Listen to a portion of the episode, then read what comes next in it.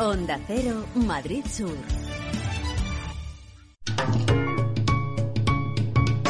Lubricantes Total patrocina Auto FM. Lubricantes Total. Mantén tu motor más joven por más tiempo. ¿Qué tal? ¿Cómo estáis? Bienvenidos a un nuevo podcast de Auto FM. Soy Fernando Rivas y estoy encantado de compartir este ratito con vosotros. Aquí comienza Auto FM.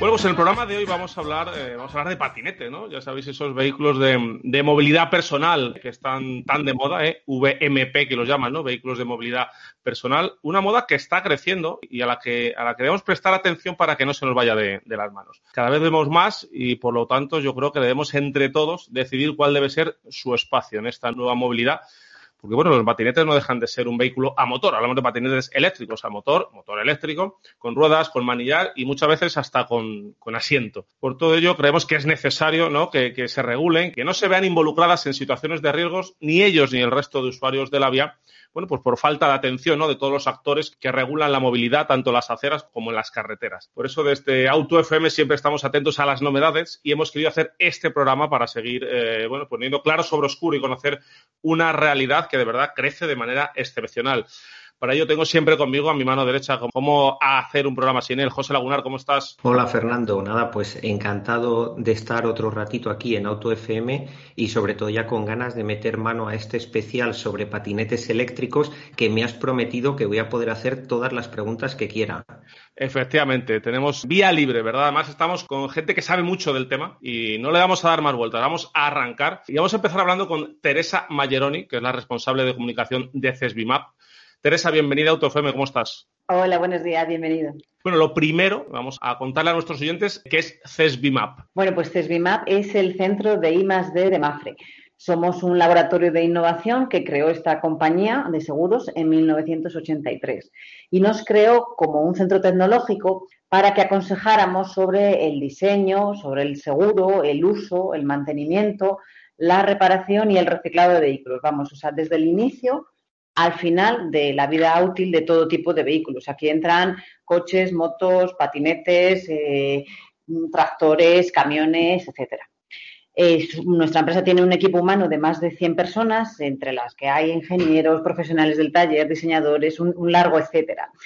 ¿Y para qué? Pues para investigar, para reducir la tasa de accidentes y para que la reparación de estos vehículos sea más eficiente y sea más económica. Uno de los valores que tiene CESBIMAP es la sostenibilidad, porque tenemos un centro, un centro autorizado de tratamiento que se llama CESBI Recambios y que ahí recibe a los vehículos fuera de uso, pues los segrega y recicla los componentes, que son pues el acero, el aluminio, los neumáticos, los cristales, etcétera, y les da una segunda vida a las piezas que son válidas, o sea, en el ejercicio de economía circular puro y duro. Y luego siempre tenemos, o sea, CESBIMAP siempre tiene la vista puesta en el futuro. ¿Por qué? Pues para informar a nuestra compañía de seguros sobre el estudio de nuevas formas de movilidad, que pueden ser vehículos electrificados, los eléctricos y los híbridos, vehículos autónomos, que estamos ahora en plena investigación de, cómo funciona su tecnología, su seguridad, etcétera. Y claro está, aquí entran los VMP, los vehículos de movilidad personal, para ver su seguridad y el futuro seguro que pueda ofrecer Mafre a los clientes interesados. Pero eso nos lo puede contar mejor nuestro compañero Jorge, que es el responsable de vehículos de CESBIMAP, Jorge Garrandés. Jorge, pues ya te ha presentado Teresa. Jorge Garrandés, bienvenido, ¿cómo estás? ¿Qué tal? Buenos días. Bueno, hablaba Teresa, ¿no? De esa eh, intención de CESBIMAP de estar atentos siempre, atentos al futuro, ¿no? Para, bueno, pues para saber qué viene, cómo viene y de qué manera viene. Entonces, la pregunta es obvia y clara. ¿Cómo y cuándo arranca el interés de, de CESBIMAP en el estudio del, patinete eléctrico? Nosotros eh, empezamos a, a darle vueltas al tema de los patinetes a la vez que las bicis eléctricas, allá por el año 16-17, cuando las bicis eléctricas ya era un nuevo modelo de, de, movilidad que ya estaba, ya se estaba, se estaba implementando en todas las ciudades y los patinetes todavía eran muy poquito. Eh, teníamos conocimiento de los hoverboard un poquito, eh, había, sobre todo porque había habido algunas, algunos episodios un poco llamativos como los, con los hoverboard, que son los aparatitos estos pequeños que llevan los niños que van haciendo equilibrio Sí. con dos ruedas. Y nos lo tomamos un poquito en serio, empezamos a trabajar ya de una manera formal con los patinetes a partir del 18 del 2018. Sí, porque ahora realmente en cualquier ciudad, en cualquier em, eh, núcleo urbano es, increíble. Eh, yo vivo en Madrid y es impresionante. Carreteras por las aceras, luego hay empresas de alquiler, es, una plaga absoluta. Hay muchísimo patinete eléctrico, Jorge. Claro, eh, ten en cuenta que en el momento que hay alguna novedad desde el punto de vista de los vehículos, tanto un vehículo nuevo, una nueva forma de utilizar el vehículo, una nueva forma de aumentar la seguridad en los vehículos, CESBIMAP eh, está obligado, por la parte, la parte que nos toca, la parte de investigación en seguridad en todos los vehículos, a analizar esos vehículos y a estudiar esos vehículos. Entonces, lo que empezó de una manera un poquito, un poquito tenue en el año 18 o en el año 17 con los patinetes, bueno, ha aumentado de una forma exponencial. Mira, las últimas cifras que nosotros trabajamos, cifras, aquí trabajar con cifras es muy complicado, porque como son vehículos que no, de momento, no se aseguran porque no tienen esa obligación y no se matriculan, pues entonces estás hablando de, cifras. Claro. pero de más de un millón de patinetes que están rodando por, por España. Entonces, claro, eso, eso ya lleva consigo pues determinados eh, problemas, determinadas eh, formas de utilización y sobre todo que es muy nuevo para muchos sectores, sobre todo en circulación Absolutamente, solo estando un poquito atento a las redes de nuestros eh, compañeros de Ribequis, eh, que siempre van ojo a visor por, por, la calle, es un montón de, patinetes, eh, muchas veces se dan situaciones, obviamente porque la gente que va subida en ellos no tiene que tener ninguna preparación en, con, respecto a la, a la, circulación. Y luego, José, también, seguramente la pandemia también ha hecho que estos vehículos de movilidad personal, donde no te tienes que juntar con nadie, aquel que se subía en el autobús y hacía dos o tres paradas para ir a su trabajo, pues a lo mejor ahora dice, bueno, pues con el patinete no tengo que arriesgarme a ir en un sitio cerrado con, otra persona. Seguramente pueda ser uno de los factores, pero hay infinidad de factores que hacen que, como bien ha dicho Jorge, eh, igual estamos hablando de más de un millón de patinetes eléctricos en España, pero yo creo que por centrar el tiro, a ver si Jorge nos puede definir, aunque sea grandes rasgos, cuántos tipos de patinetes eléctricos hay ahora mismo circulando por las calles de España. Claro, es que lo primero que, tenemos que hacer es centrar un poco el tiro si estamos hablando de vehículos de movilidad personal o de patinetes eléctricos. Tener en cuenta que la, legislación referente a VMPs, a vehículos de movilidad personal, en tres o cuatro años se ha actualizado tres o cuatro veces. Entonces, ahora mismo los patinetes eléctricos entran dentro del grupo de los vehículos de movilidad personal. Pero dentro de ese grupo, pues también están los, los hoverboard, lo que os decía del, del, aparatito este pequeño de los niños. Hacer equilibrio. Exacto, que van haciendo equilibrio, los Segway, estos que son un poquito más altos que tienen un manillar, eh, los monociclos. Hay una serie de, de vehículos de este tipo eléctricos y monoplazas que entran dentro de VMPs. Pero lo que es cierto es que el, el porcentaje más elevado de todos es el de patinetes eléctricos. Que, hablas de monoplaza, Jorge, pero yo eh, ya he visto en más de una ocasión eh, llevar entre las piernas de un adulto un niño, eh, que da miedo verlo.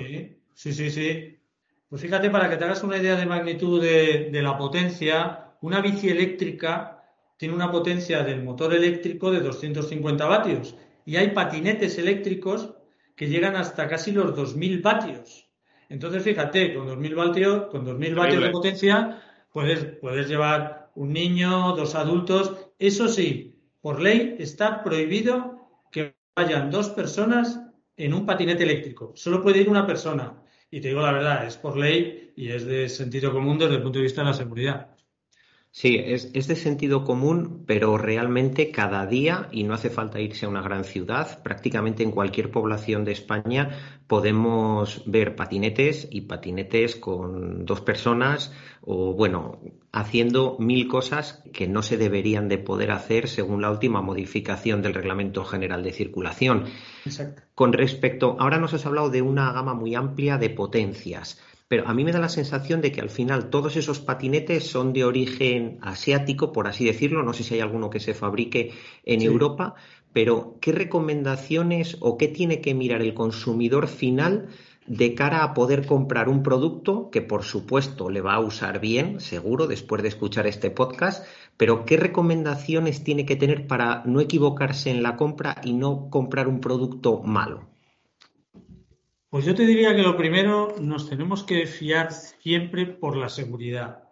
Siempre. Hay que ir a remolque de la seguridad cuando elegimos un patinete. Y seguridad en un patinete quiere decir, la ley dice que los patinetes son vehículos de movilidad personal que tienen que circular entre 6 y tope 25 kilómetros por hora. Dicen de 6 porque menos de 6 ya es un juguete, ya no es un patinete. Entonces, nuestro patinete no tiene que superar los 25 kilómetros por hora. Eso te lo especifican los fabricantes. Pero además, tiene que tener una serie de elementos, como puede ser un avisador acústico, una luz, no tanto para alumbrarte, porque es circulación urbana, sino para que te vea el resto de, los implicados en la circulación urbana. Para ser visto. Para ser visto, exacto. Tienes que tener unos frenos, puedes tener un freno en una rueda, en otra rueda, puedes tener hasta tres tipos de frenos distintos. Pues cuanto más frenos tenga tu patinete, será mejor. Y luego hay una cosa muy importante. Es un aparato eléctrico. Y es un aparato que continuamente se está enchufando a la red eléctrica para cargar la batería. Pues muy importante seguir las normas del fabricante a la hora de cargarlo, por supuesto, cargarlo con el cargador original intentar que el patinete cumpla alguna de las normas que hay anti-incendios. Porque hay unas normas anti-incendios. Lo que pasa es que como ahora no son de obligatorio cumplimiento, pues hay patinetes que lo cumplen y hay patinetes que no. Pero en definitiva, centrarnos en la seguridad, siempre en la seguridad. Y centrándonos en la seguridad en cuanto a dinamismo, no tanto en la carga, que si quieres luego retomamos el tema de, de, la carga y de los peligros que puede conllevar no hacer las cosas en condiciones o que algún patinete, algún fabricante no cumpla esas normas que no son de obligado cumplimiento. Eh, en el coche, en la moto, la suspensión forma parte de esa seguridad activa imprescindible. Y estos patinetes eléctricos, al menos a primera vista, yo no me he montado en ninguno todavía. Yo no sé si tienen algún tipo de suspensión e incluso si hay alguno que tenga doble suspensión y eso de verdad aporte una mayor seguridad en el dinamismo del uso del vehículo. Sí, sí, hay, hay patinetes, desde patinetes los más sencillitos, estamos hablando de patinetes eléctricos, que son rígidos en la parte delantera y la trasera, que no tienen suspensión, hasta patinetes eh, que tienen suspensión delantera y algunos tienen suspensión delantera y trasera. Sí, de eso hay, eh, eh, hay, fíjate, nosotros ahora mismo la base de datos con la que trabajamos de patinetes comercializados en España son 612 patinetes eléctricos. Entonces, te puedes imaginar que en 612 patinetes eh, denominados como tal, patinetes eléctricos, según la ley, hay una variación tremenda, pero pueden llevar suspensión delantera, trasera o no llevar suspensión. Lo mejor, lógicamente, que es pues que lleve suspensión delantera y suspensión trasera, porque sobre todo en tráfico urbano, sabes que además con unas ruedas tan pequeñitas como las llevan de 8 pulgadas, una cosa así, pues puedes tener unos golpes que no, si no tienes un sistema de suspensión, no se atenúan a la hora de llegarte a los pies que están soportados por la parte inferior del patinete o sobre todo al manillar. Entonces, si tienes un sistema de suspensión, pues es más cómodo y sobre todo más seguro. Jorge, ¿hay incluso patinetes eh, adaptados a conducir fuera del asfalto? Sí, sí, sí, sí. Hay patinetes, hay patinetes para campo, eh, por decirlo así, porque ya ves el patinete, lo primero, normalmente tiene más potencia que un patinete normal o un patinete estándar de ciudad, como los que vemos, por ejemplo, en sharing, los de alquiler. Tiene unas ruedas más grandes, tienen un balón más grande de rueda. Además, el dibujo de los neumáticos es un dibujo para campo, un dibujo pues más estriado, con casi tacos. Y además tiene unos recorridos de suspensión más, más, eh, más largos, le permiten unas oscilaciones más grandes para el campo. Pero eh, no digamos que es un porcentaje pequeño, dentro del grupo total de los patinetes. Ahora que hablábamos de suspensión, introducía Fernando el tema del campo, que entiendo que será más bien un paseo por el retiro que ir al campo de verdad como con una moto de enduro. Pero mm, se me viene a la mente, en un uso intensivo, quiero decir, pues si alguien sale al campo y hace un uso intensivo, da cuatro saltos o cuatro mil saltos, ¿Puede haber o tenéis registrado que haya deformaciones en el chasis o que incluso se pueda llegar a partir el chasis no con un accidente, sino con un propio uso fuerte de, ese patinete? Pues mira, nosotros no hemos hecho un estudio de durabilidad de patinetes. Entonces, lo que te puedo decir es la experiencia que tenemos nosotros. La experiencia que tenemos nosotros después de someter a varios patinetes diferentes a ensayos de crash test contra vehículos, objetos, bueno, una serie de cosas que si quieres luego comentamos, es que los patinetes son extremadamente duros y extremadamente rígidos.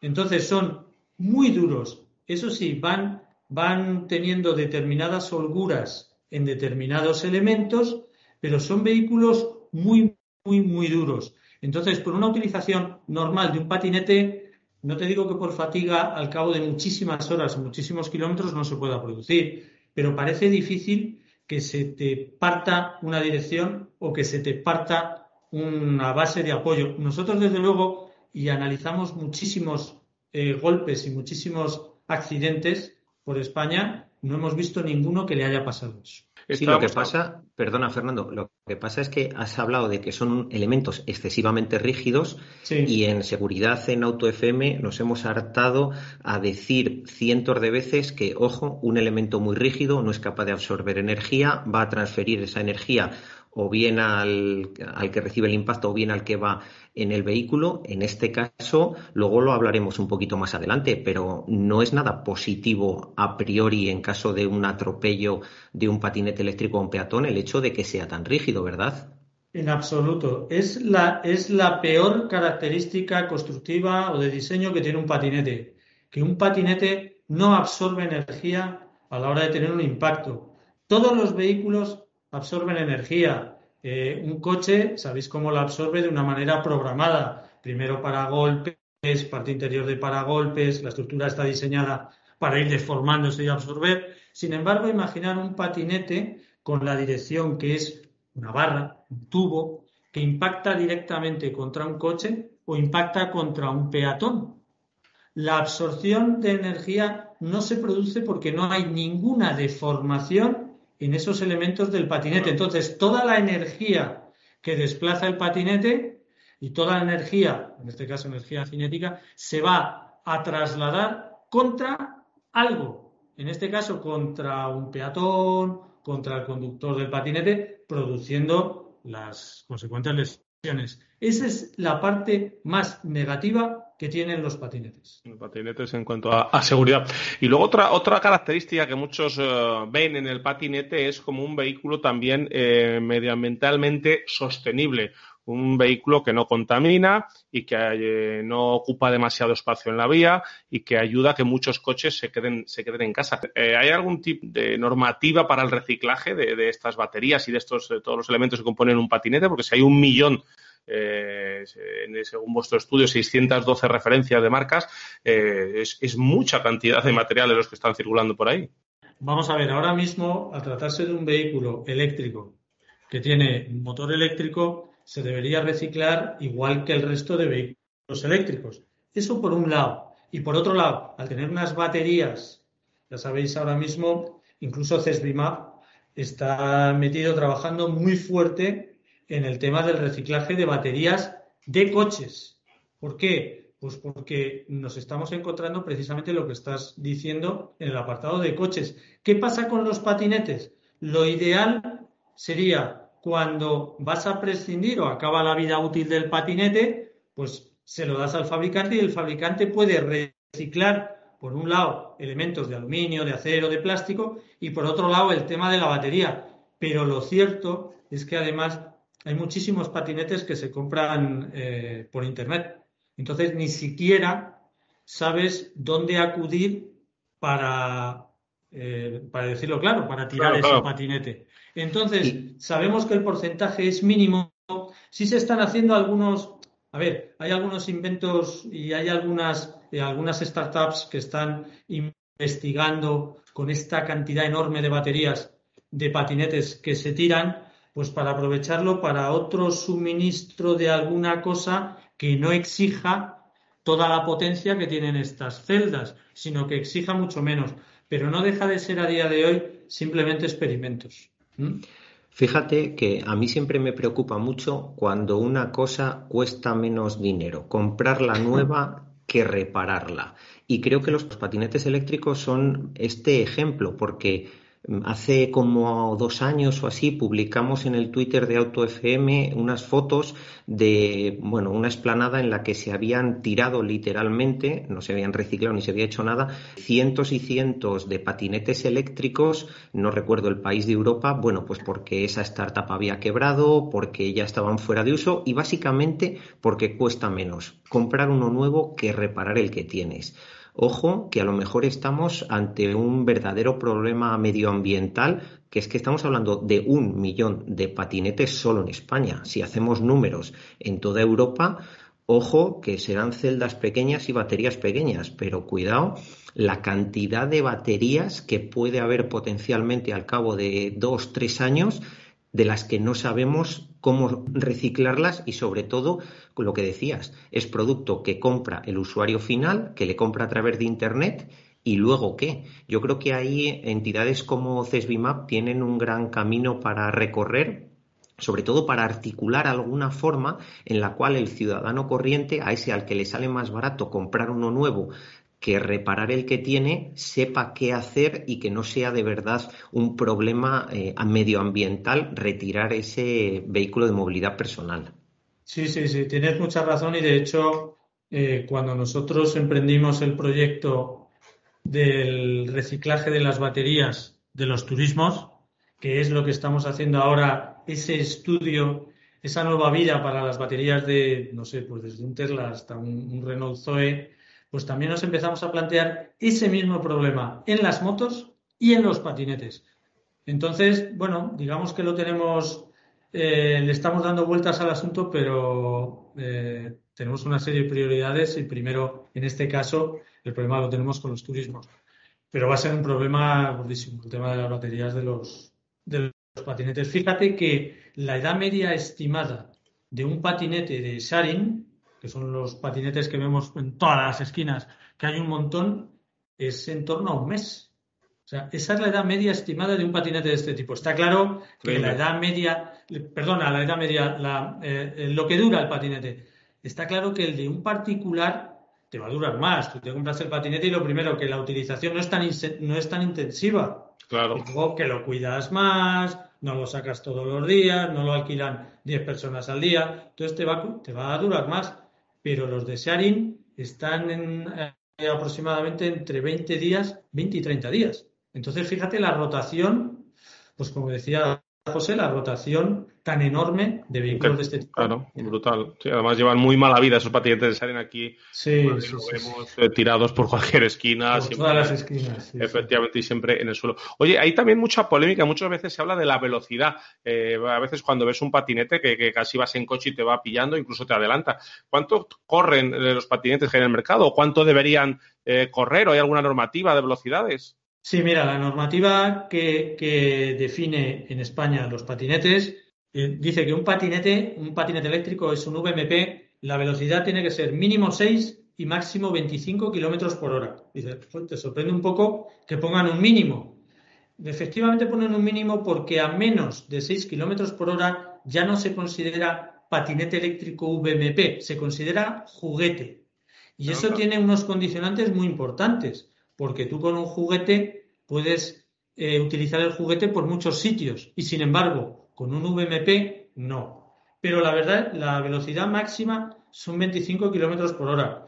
A mí a veces eh, en coche, soy sincero, en Madrid me adelanta un patinete. Efectivamente, Y me adelanta un patinete y vemos unos vídeos en internet que se te ponen los pelos de punta. ¿Por qué? Pues porque hay algunos patinetes que incluso ya de serie el fabricante te dice que puedes tener una velocidad es una minoría, pero los hay, que tienen, puedes tener una velocidad máxima de 25 o de 40. Si es 25, es un VMP. Si es 40, ya no es un VMP. Y luego hay, pues te puedes imaginar, hay muchísimas modificaciones o muchísimas manipulaciones electrónicas para variar la velocidad de los patinetes, que es una verdadera temeridad porque un vehículo que está diseñado con ese ángulo de dirección, con ese peso, con todo, para una velocidad de 25, antes, hace dos años, era de 30 kilómetros por hora, no puedes ir a 70 kilómetros por hora, que algunos los ves. Con respecto al tema de la velocidad y justo lo que estabas comentando ahora, ¿estamos ante una evolución de lo que eran los ciclomotores de hace unos cuantos años cuando los chavales les iban trucando y te podías encontrar eh, un scooter de 49 centímetros cúbicos que de repente tenía 70 o 75 centímetros cúbicos y corría 120 kilómetros por hora? ¿Podemos hacer ese paralelismo o quizás, siendo aquello una temeridad, eh, con el tema de los patinetes todavía es más peligroso a nivel de seguridad que esos patinetes superen los 25 kilómetros por hora? Es mucho más peligroso en los patinetes por una razón, porque cuando se hacían aquellas manipulaciones en los ciclomotores y se lijaba, se hacían determinados lijados en unos tiempos, se cambiaba un carburador, etcétera, etcétera, para que el ciclomotor corriera más, eran, eran, eran casos, eran pocos casos comparado con el número de patinetes que hay ahora en el mercado y a los que se les puede modificar. Aparte que la modificación de un ciclomotor era una modificación mecánica y la modificación para que el patinete corra mucho más o cambie o se manipule sus características de serie es una modificación muchas veces electrónica. Entonces, con determinadas manipulaciones electrónicas se puede hacer que un patinete eh, sea mucho más peligroso, es decir, que corra mucho más. Entonces, es relativamente más sencillo y desde el punto de vista de los que pueden estar afectados, son mucho más. Y como los que están oyendo esto, seguro que no trucan esos patinetes, que van a 25 kilómetros por hora como máximo y que cumplen escrupulosamente todas las normas de circulación, o al menos eso deseo yo. ¿Nos puedes dar alguna pincelada del mantenimiento que se recomienda, el mantenimiento mínimo que se recomienda para estos patinetes? Sí, mira, lo, principal en un patinete es tener claro que es un aparato eléctrico. Entonces, si tienes claro que es un aparato eléctrico, ya sabes que la electricidad y el agua no se llevan muy bien. Entonces, no lo laves con, con una cárcera a presión que queda muy bonito, pero le puede entrar humedad en las tripas del patinete, que al final son unas baterías eléctricas.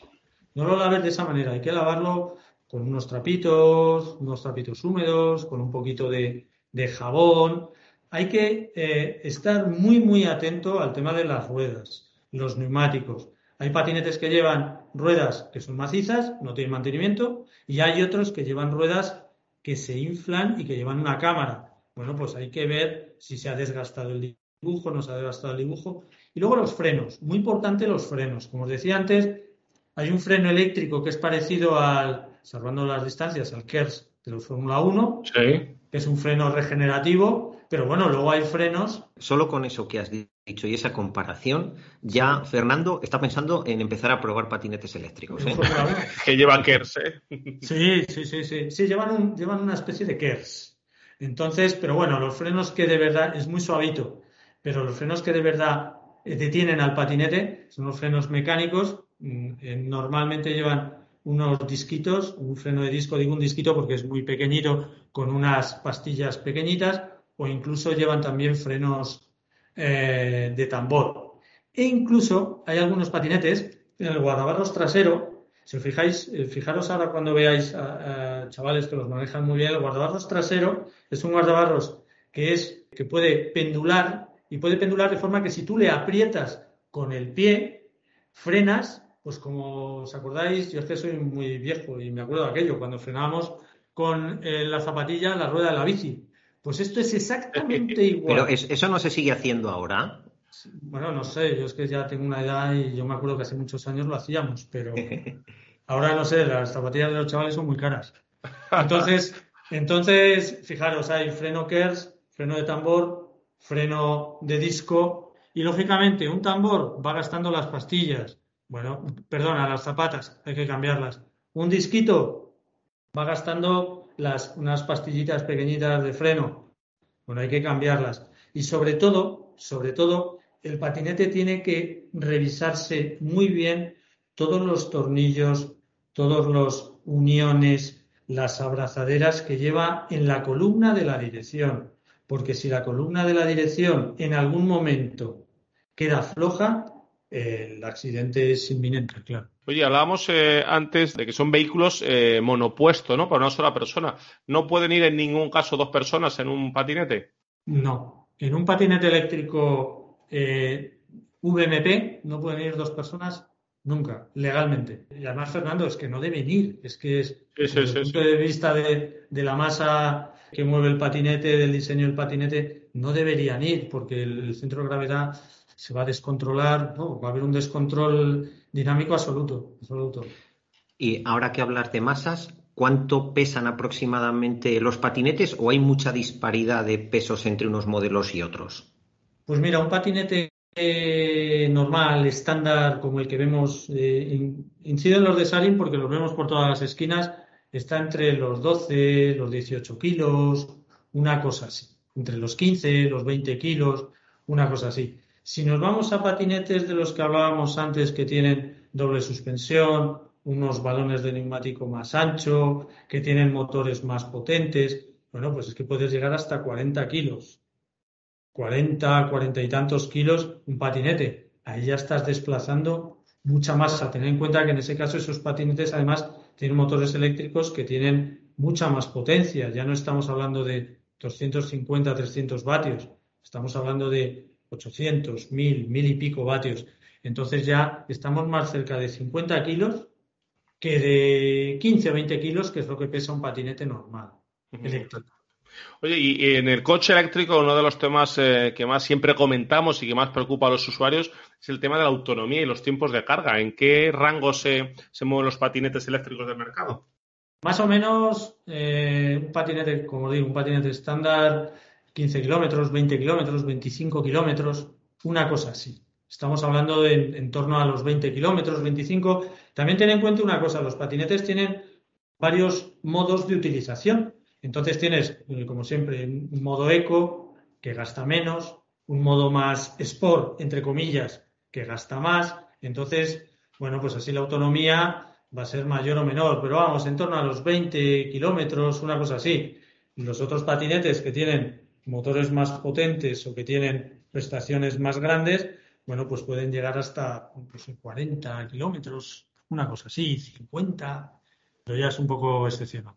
Y en el, tema también que a veces se ha comentado de las baterías, eh, como el patinete es un utensilio que normalmente guardamos en casa, que nos lo subimos en, casa y lo guardamos en nuestro domicilio, el tema de, que, de que haya problemas de seguridad con las baterías, que pueda echar a arder, por ejemplo, cosas que a veces se ha hablado, ¿es un mito o eso puede ocurrir? No, no, no, es una, es una realidad y ya te comentaba antes que nosotros empezamos a interesarnos por los hoverboard hace cinco años, porque en Estados Unidos, en determinados en determinadas líneas aéreas los, eh, los habían prohibido porque había salido ardiendo.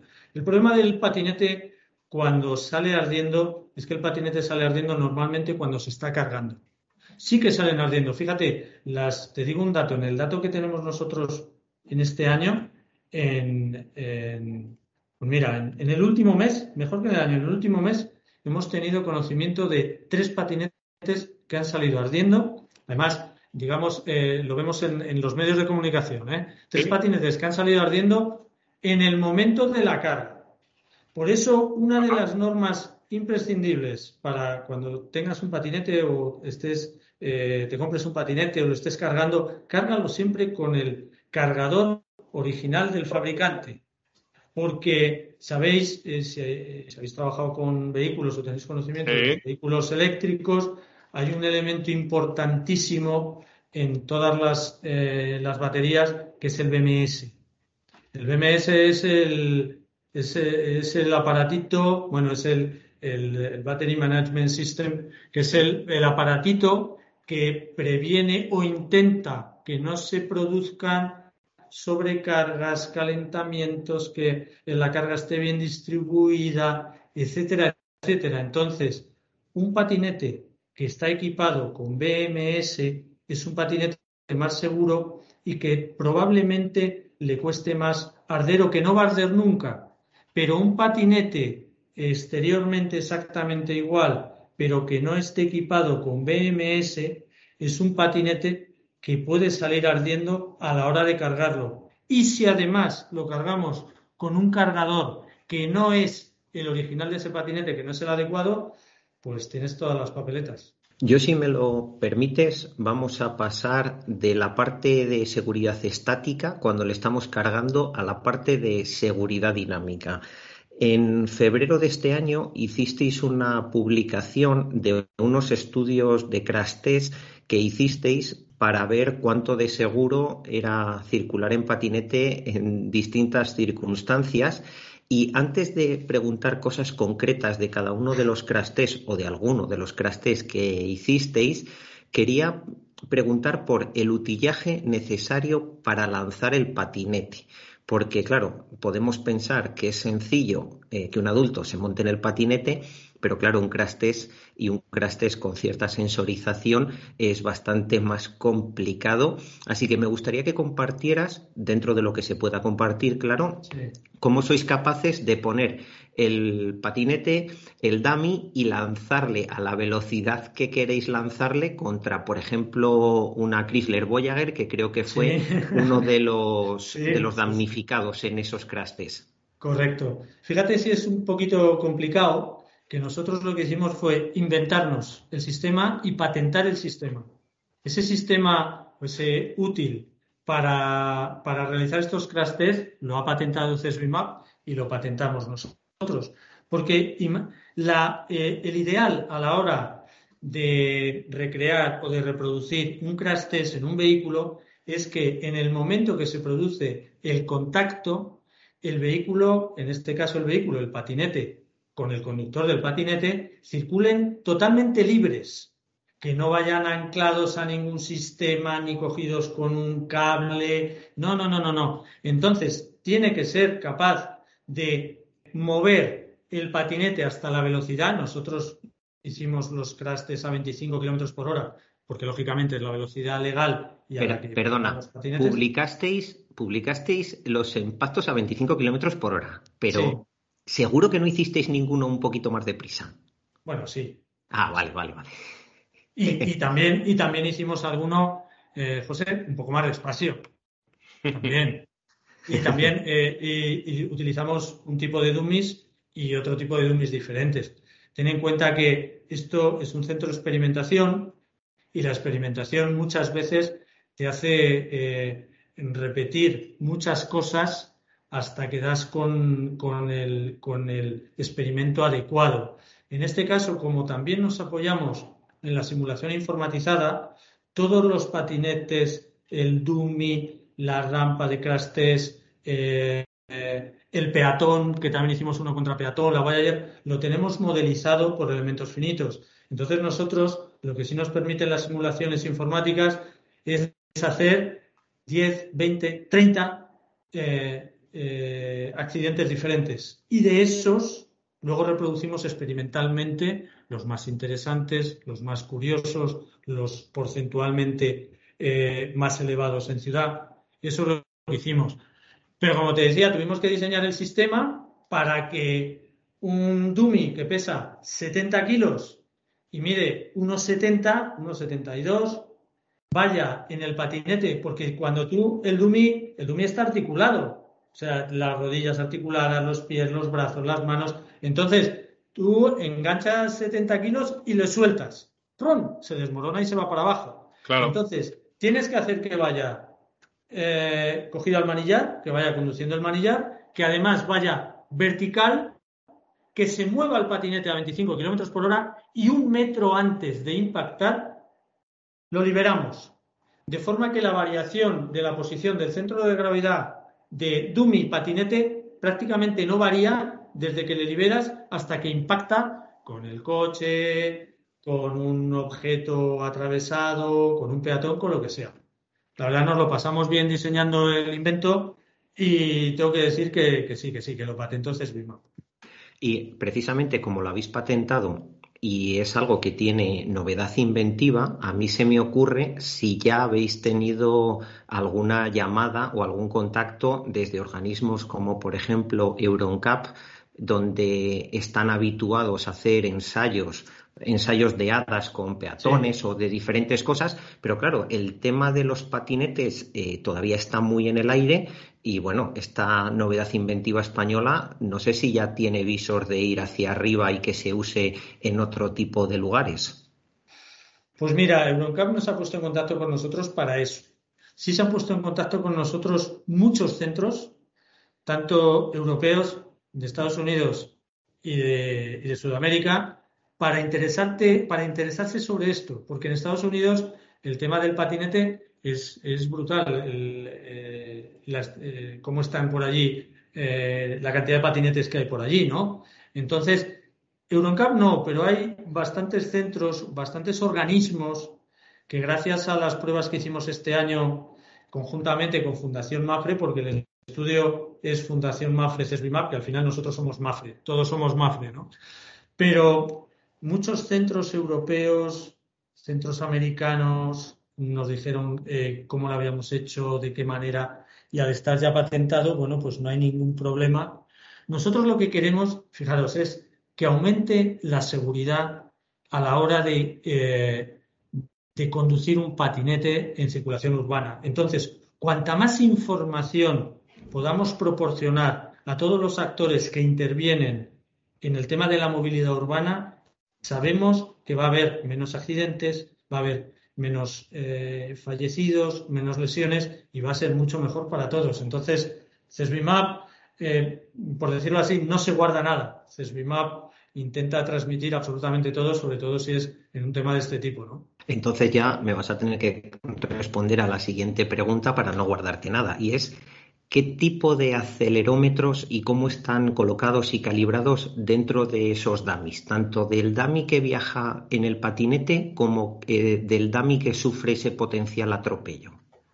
Mira, nosotros le hicimos al dummy, le hicimos un, agujerito, entre comillas, en el pecho, y entonces en el pecho le colocamos unos decelerómetros y le colocamos decelerómetros que miden en, los tres, en las tres direcciones del espacio. ¿Sabes? X y Z. A la vez, nosotros colocamos decelerómetros tanto eh, si impactamos contra la Voyager, por ejemplo, en la Voyager tenemos decelerómetros para medir la deceleración o el impacto eh, cuando el patinete impacta sobre el lateral de la Voyager o cuando reproducimos el accidente o el atropello de un niño, de un niño pequeño, un niño de 1,40 y creo recordar 15 kilos. También lo que hicimos fue sensorizar al niño, le sensorizamos el cuerpo, iba el niño con su mochilita todo lleno de cables, para ver eh, el efecto o los, los, los, impactos máximos y en qué parte tanto del patinete y conductor como del atropellado se producen en un siniestro de este tipo. Fíjate que nos sorprendió mucho, bueno, nos sorprendió. Estamos hablando de, por ejemplo, en un impacto de patinete conductor contra coche parado, estás en torno a 18 Gs, 15 Gs, en el impacto de cabeza y miembros contra coche.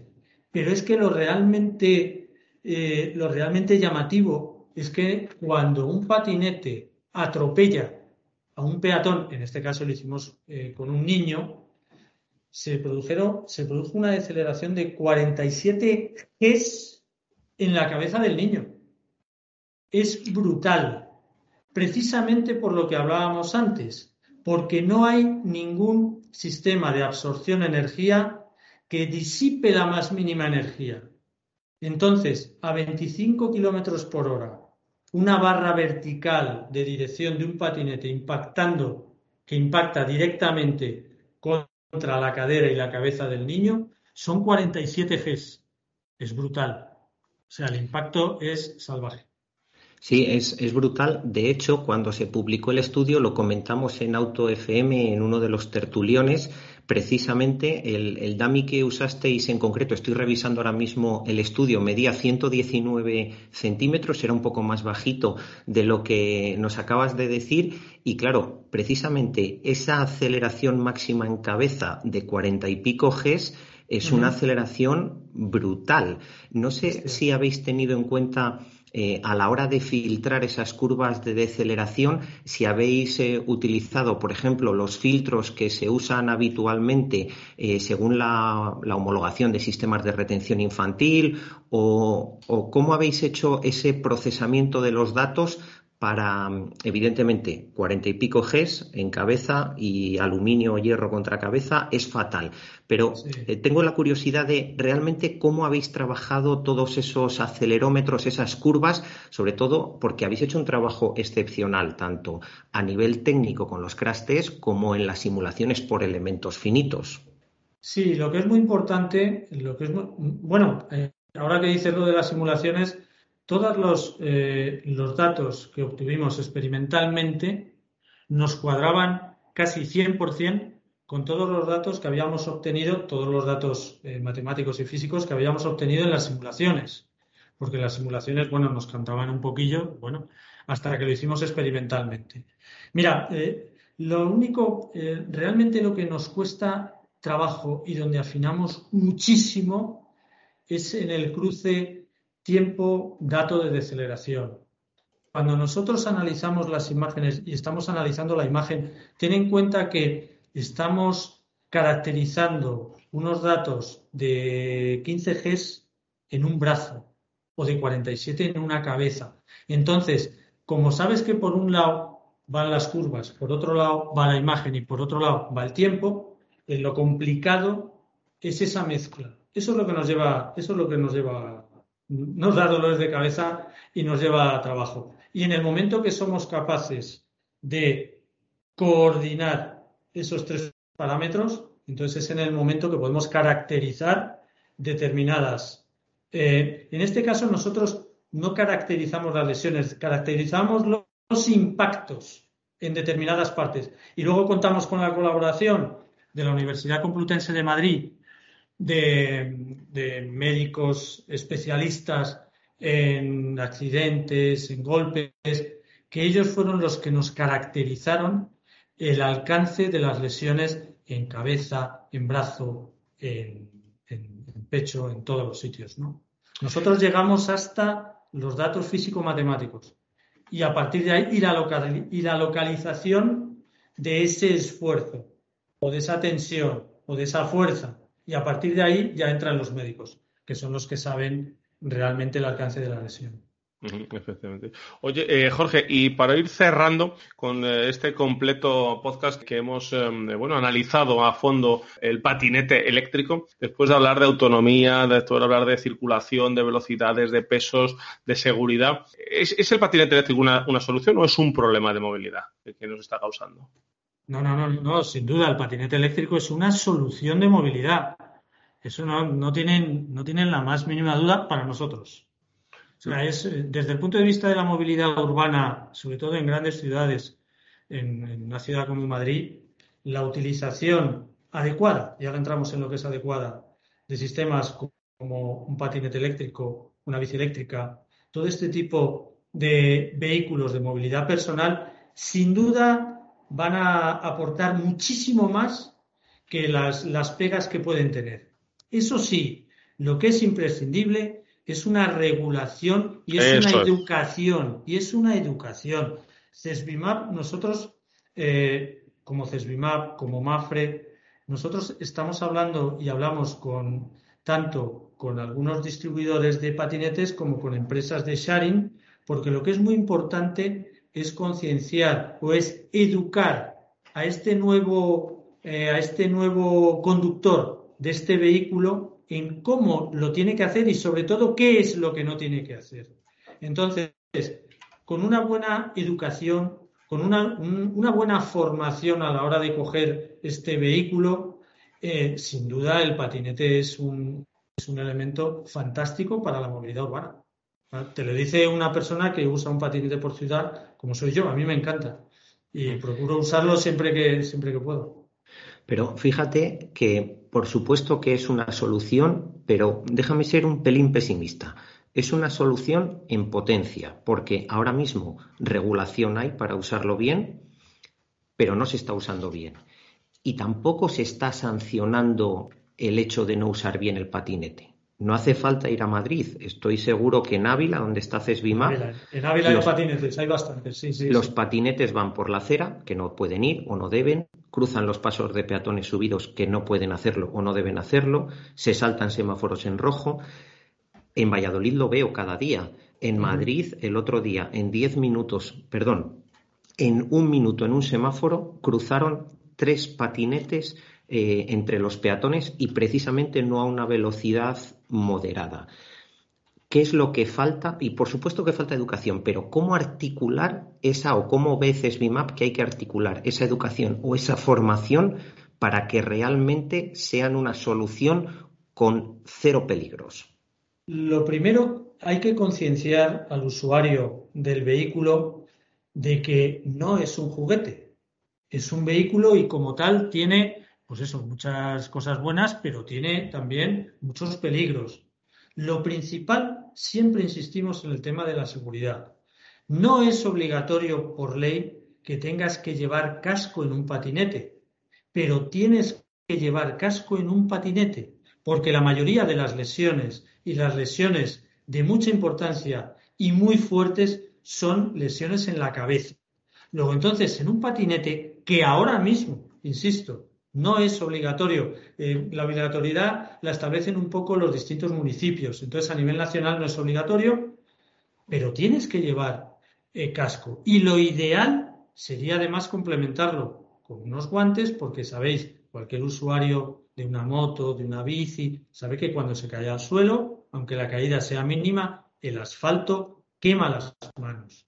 Entonces, una buena formación, no meter miedo al, usuario del patinete, pero sí concienciarle en los peligros que tiene el patinete. No se te ocurra llevar a tu hijo pequeño que se lo va a pasar bomba en el patinete, porque una pequeña distracción puede acabar de una, manera fatal. Fijaros, este año, este año, a julio, a mitad de año, llevamos contabilizados siete fallecidos en patinetes. El año pasado fueron seis. En 19 fueron cinco. Claro, y este año, en la mitad del año, llevamos siete. Entonces, a ver, hay que concienciarles y sobre todo hay que enseñarles. Nosotros estamos insistiendo muchísimo a todas las empresas, a todos los implicados. Fundación Mafre, con el estudio que hicimos con ellos, insistía muchísimo en el tema de la formación y de la concienciación. Pero, pero no estaría de más también que la legislación se centrara un poco más en, estos temas ¿no? de seguridad con los patinetes. Y agradecemos a CESBIMAP y en este caso a Jorge Garrandés, que es el responsable del Departamento de Vehículos dentro del área de investigación de CESBIMAP, que pongáis, pues eso, eh, luz sobre estos temas que, bueno, que han llegado, que, está evolucionando la movilidad en los últimos eh, seguramente 10 años más que en los 100 anteriores y es muy importante y muy interesante todo este estudio, todo este trabajo. Jorge Garrandés, muchas gracias. A vosotros, a vosotros. Y muchas gracias también a Teresa Maggeroni, que es su responsable de comunicación, por hacer posible este programa y, por eh, bueno, pues dar luz, ¿no? como digo, a, todo el tema de los patinetes eléctricos. Teresa, muchas gracias. Muchas gracias a vosotros y espero que los miles de oyentes que tiene Auto FM hayan conocido un poquito más esta nueva forma de movilidad.